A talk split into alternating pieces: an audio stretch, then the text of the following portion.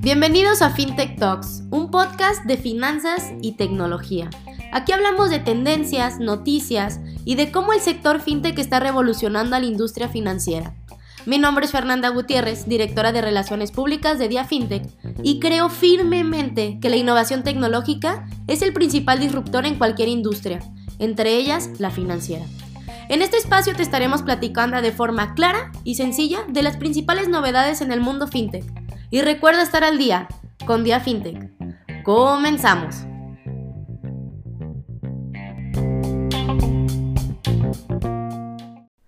Hola, ¿qué tal? ¿Cómo están? Yo soy Fernanda Gutiérrez, directora de Relaciones Públicas de Dia FinTech. Y el día de hoy, lunes 16 de agosto, arrancamos con esta nueva emisión de FinTech News. Como ya lo saben, este es un espacio donde semanalmente nosotros les compartimos las principales noticias y tendencias en el mundo de las finanzas y la tecnología a nivel global y en Latinoamérica. Y bueno, así que es así que el día de hoy estaremos compartiendo y comentando las siguientes noticias. En primer lugar, Hey Banco buscará obtener su propia licencia bancaria. Después pasaremos a hablar sobre que Visa se incorpora al servicio de Apple Pay. Y finalmente estaremos comentando la llegada de Messi al Paris Saint Germain. Y es que esto no solo sacudió al mundo eh, futbolístico o al mundo deportivo, sino que también hubo repercusiones en el ecosistema cripto. Después pasamos a nuestra siguiente sección en la cual hablamos y comentamos el movimiento de las principales criptomonedas en esta última semana.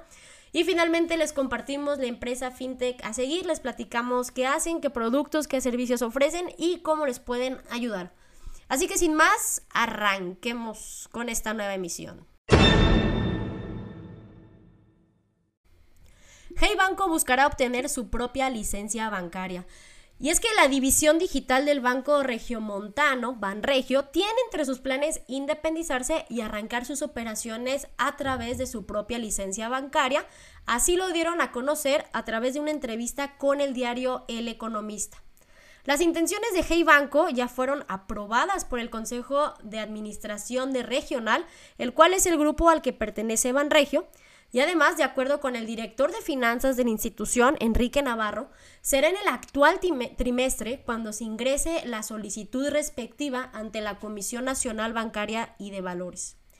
Y bueno, esta independencia de Hey Banco está encaminada hacia el objetivo de convertirse en la próxima empresa unicornio del país. Los directivos creen firmemente que una vez obtenida su propia licencia y también su propia evaluación, la fintech tendrá gran potencial de crecimiento. Visa se incorpora al servicio de Apple Pay. Como bien lo saben o, no lo sabían, bueno, aquí se los, se los comentamos, hace algunos meses llegó este servicio de Apple Pay a territorio mexicano, sin embargo lo hizo de manera un tanto limitada. Esto porque en sus primeros meses el servicio únicamente era compatible con tarjetavientes de Mastercard y de American Express. Sin embargo, gracias al acuerdo que se celebró con Visa, hoy es posible que clientes de Banorte, Banregio, Banco, HCBC, Inbursa y RappiCard dispongan de este servicio. Y es así como los usuarios de Visa también tendrán acceso a esa innovadora solución de pagos sin contacto, donde se les permite a los usuarios de iPhone pagar sin tener que entregar nada más que acercar su dispositivo al punto de pago o desde la aplicación. A esto también se le conoce como contactless payments. Y algunos de los comercios en donde ya se acepta Apple Pay son, bueno, obviamente Apple, 7-Eleven, Chili, Cinépolis, Domino's Pizza, Farmacias Guadalajara, en la iShop, Mac Store, Panda Express, Petco, Petro 7, Shake Shack, The Cheesecake Factory, entre muchos otros. La llegada de Messi al Paris Saint-Germain sacude al ecosistema cripto. Y es que el mundo entero se quedó paralizado tras la marcha del astro argentino del Fútbol Club Barcelona.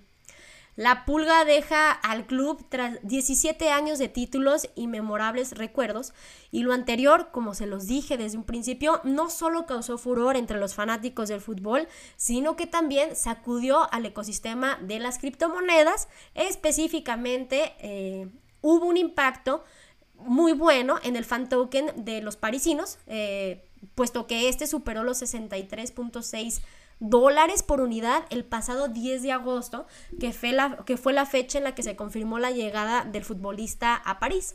Y bueno, ¿qué son estos fan tokens? No? Bueno, los fan tokens son criptomonedas que dan derecho a votar en decisiones del club a cambio de recompensas y experiencias exclusivas de cada entidad.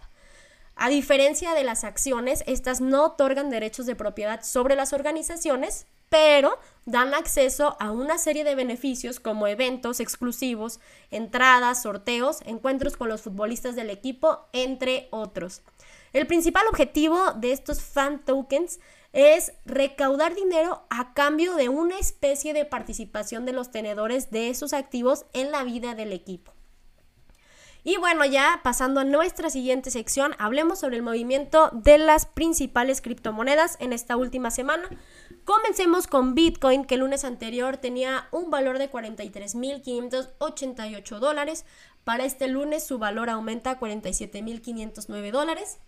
Ethereum el lunes anterior tenía un valor de 2.929. También este lunes aumenta su valor a 3.282.6 dólares. Theater el lunes anterior, el lunes 9 de agosto, tenía un valor de 1.005 dólares. Para este lunes su valor se mantiene igual. Ripple el lunes anterior tenía un valor de 0.79 dólares. Para este lunes se ubica por encima del dólar con 1.27 dólares. Y finalmente Litecoin, que el lunes anterior tenía un valor de 149.3 dólares, este lunes también aumenta su valor a 186.2 dólares. Y finalmente comentemos la empresa FinTech a seguir. El día de hoy yo les voy a platicar sobre Walla, este neobanco argentino que justamente el pasado viernes anunció que cerró una ronda de financiación de 350 millones de dólares y con esta inyección de capital, la fintech argentina se suma al ecosistema de empresas unicornios en Latinoamérica. Y bueno, como les comenté, se trata de un neobanco. Eh, es un neobanco que se maneja a través de una aplicación y una tarjeta de débito Mastercard, la cual es gratis. Y es súper sencillo usarlo, seguro y todo es 100% online. Es muy sencillo tramitar nuestra tarjeta Walla.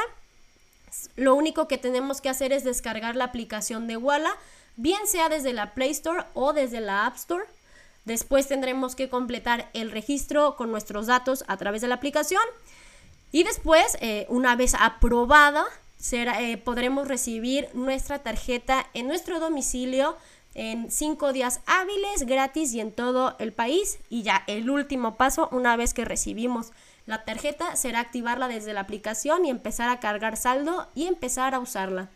Así que bueno, si les interesa por ahí eh, una tarjeta de débito o quieren explorar cómo, cómo es este proceso de, de, de, de trabajo, cómo es la experiencia del usuario de solicitar por ahí un producto a través de una empresa fintech, creo yo que Walla es la opción.